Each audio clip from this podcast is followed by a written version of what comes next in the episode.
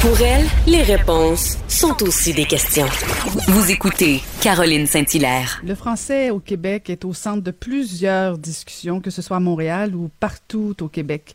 Euh, j'avais envie de faire un petit tour d'horizon avec un fervent défenseur de notre langue et de la loi 101, Pierre Curzi, euh, acteur et homme politique, anciennement homme politique. Pierre Curzi, bonjour Pierre. Bonjour Caroline. Très contente de vous parler, Pierre, parce que je, me pose la question depuis quelques semaines, en fait, comment réagit Pierre Curzi, euh, justement, bon, premièrement, on a vu la situation du français à Montréal, qui est pas vraiment nouveau, nouvelle, mais qui s'améliore pas vraiment. Euh, on a vu Simon Jolin Barrette, pardon, euh, annoncer qu'il allait embaucher 50 nouveaux inspecteurs pour s'assurer que la loi 101 est respectée. Est-ce que vous êtes inquiet encore pour la langue ou vous commencez à sentir que ça bouge enfin? Ben, D'abord, euh, les nouvelles récentes me rassurent un peu, mais euh, dans le fond, depuis que j'ai quitté la politique euh, et durant que j'étais les moments où j'étais en politique, vraiment ce que j'ai fait de plus valable, c'est ce sont l'ensemble des études et de la documentation que j'ai pu mettre à jour lorsque j'étais député. Euh, depuis ce temps-là, je me suis tu sur la langue française oh, oh, pas mal parce que je voyais la situation se dégrader et suivre exactement ce que nous avions révélé dans un document qui s'appelait Le Grand Montréal s'anglicise. Donc je voyais ce qu'on avait dit qu'il allait se passer, se passer. Et là, je me suis dit, ben là, euh, il y a un choix il y, a deux, il y, a deux, choses. Il faut que les gens réagissent euh, ou bien non, et il faut qu'il y ait d'autres porte-paroles parce que visiblement, moi, j'avais pas réussi à modifier le cours des choses. Donc, c'est ça. Alors, je vois la situation se dégrader euh, assez rapidement à Montréal, au sens où euh, euh, la langue de travail, la langue d'usage, la langue des communications, euh, la langue de la culture, la langue de l'enseignement, tout cela s'anglicise euh, de plus en plus. Alors, quand je vois les mesures adoptées par M. Simon Jolin Barrette, qui est mon député par ailleurs, je, je, je, ne peux qu'être content. Maintenant, parce qu'il a identifié un problème réel. Un des problèmes réels, c'est le français dans le milieu du travail. On sait très bien que dans le cas de, des gens qui arrivent au Québec, leur premier souci, c'est de vivre au Québec. Donc, c'est de se trouver un emploi puis d'assurer la subsistance de leur famille et d'eux-mêmes. Et souvent, ces premiers emplois-là vont se dérouler dans des petites et des moyennes entreprises qui ont besoin de main-d'œuvre. Et il y en a beaucoup à Montréal, dans le Grand Montréal et un peu partout au Québec. Mais dans le Grand Montréal, donc, il y a un appel là, pour des travailleurs.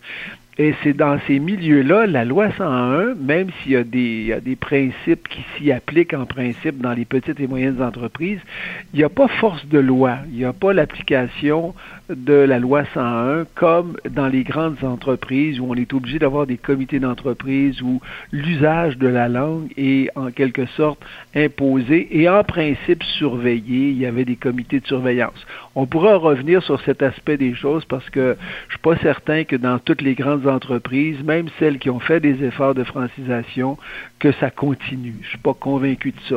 Donc, quand euh, le ministre dit on va euh, engager des gens pour faire respecter et appliquer les principes de la, langue française dans les petites et les moyennes entreprises, je me réjouis. Et je comprends très bien que ce ne seront pas des inspecteurs qui vont euh, euh, imposer des amendes. C'est plutôt un ensemble de personnes qui, je l'espère, bien informés, vont pouvoir aller dans toutes les petites et les moyennes entreprises puis leur dire, écoutez, il faudrait que vous deveniez, il faudrait que ce qui se passe ici, le travail qui se déroule ici, se fasse en français et on va vous aider à atteindre cet objectif-là. Euh, je pense que c'est ça l'esprit. On a bien vu des études récentes où là, tout d'un coup, on constate que dans les milieux de travail, et souvent qui ne sont pas dans des petites et moyennes entreprises de transformation, mais des entreprises d'un autre niveau, là, où on traite souvent de l'informatique ou des services, où on voit que de plus en plus de gens travaillent en anglais. Et moi, ça, cette tendance-là m'inquiète.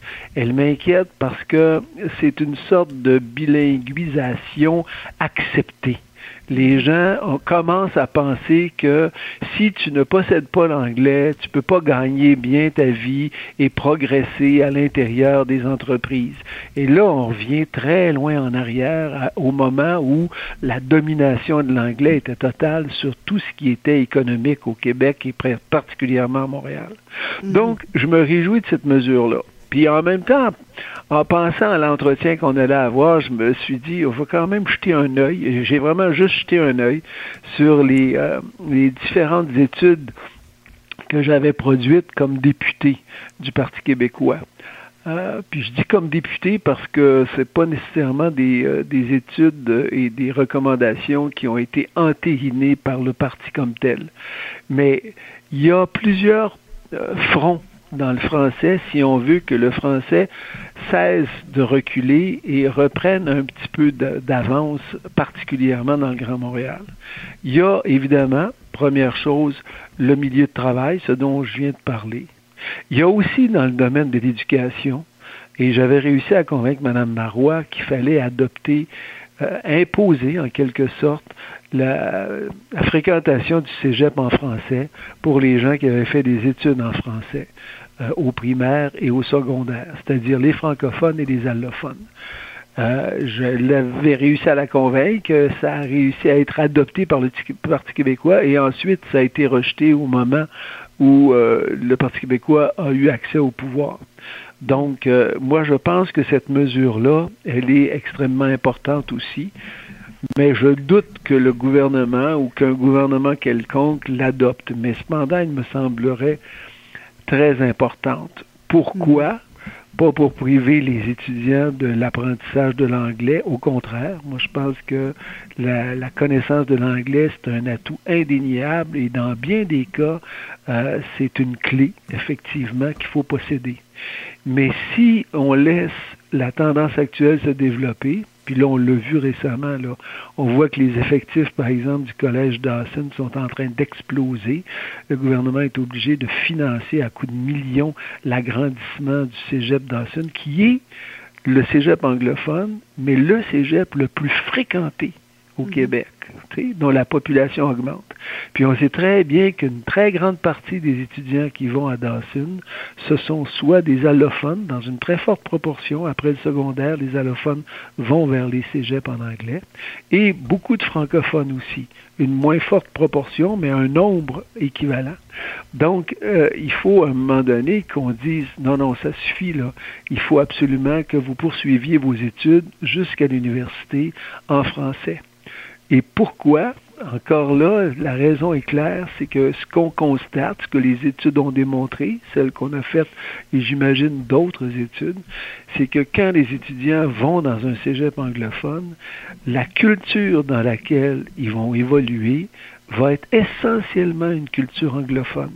C'est vrai au niveau musical, c'est vrai au niveau euh, évidemment de tout ce qui est virtuel, de tous les sites, c'est vrai au niveau du cinéma, c'est vrai donc dans l'ensemble. J'imagine c'est vrai aussi dans la lecture, dans les, les, les livres et tout ça. Alors, c'est une pression énorme. Et l'autre aspect, évidemment, c'est qu'à partir du moment où tu as fait ton cégep euh, en langue anglaise, tu as une très forte tendance à aller vers le monde universitaire. Si tu vas vers le monde universitaire, tu vas avoir tendance à aller vers les universités anglophones. Et si tu vas vers le monde du travail, tu vas avoir tendance à utiliser beaucoup plus euh, cette langue-là, même si c'est ta langue seconde. Alors, il faut agir aussi sur ce, sur ce, niveau-là.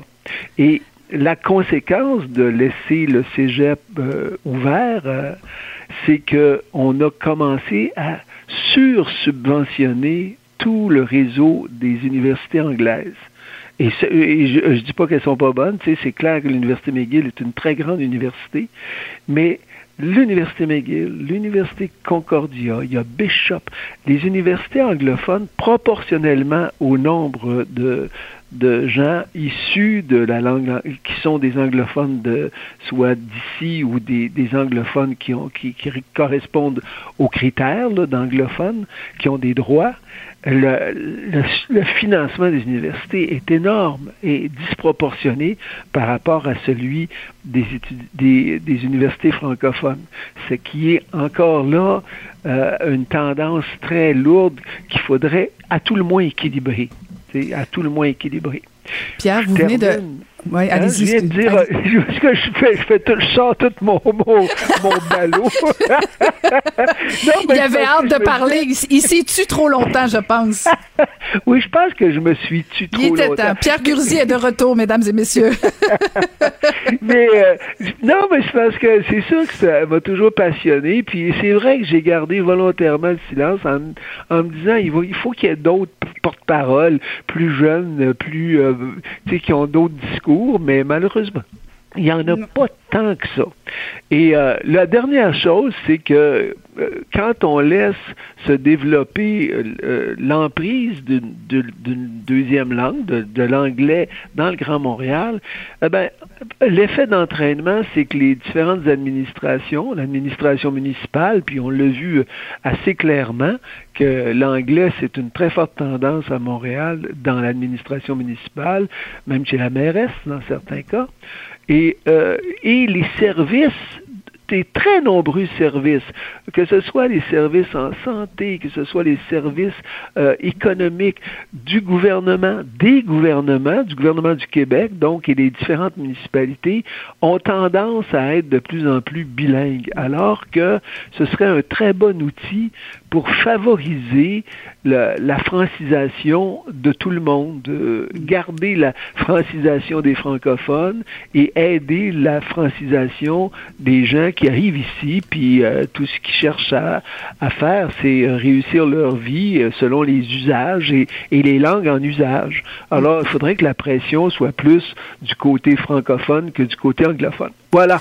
malheureusement, Pierre, on a déjà plus de temps, mais, mais moi, je, je, vous fixe un autre rendez-vous pour qu'on continue cet échange-là parce que j'ai au moins cinq, six questions qui demeurent sans réponse. Alors, euh, je, je, vous propose un autre rendez-vous très, très bientôt parce que votre silence euh, n'est plus pertinent. Je pense qu'on veut vous entendre davantage. Merci beaucoup, Pierre Curzi.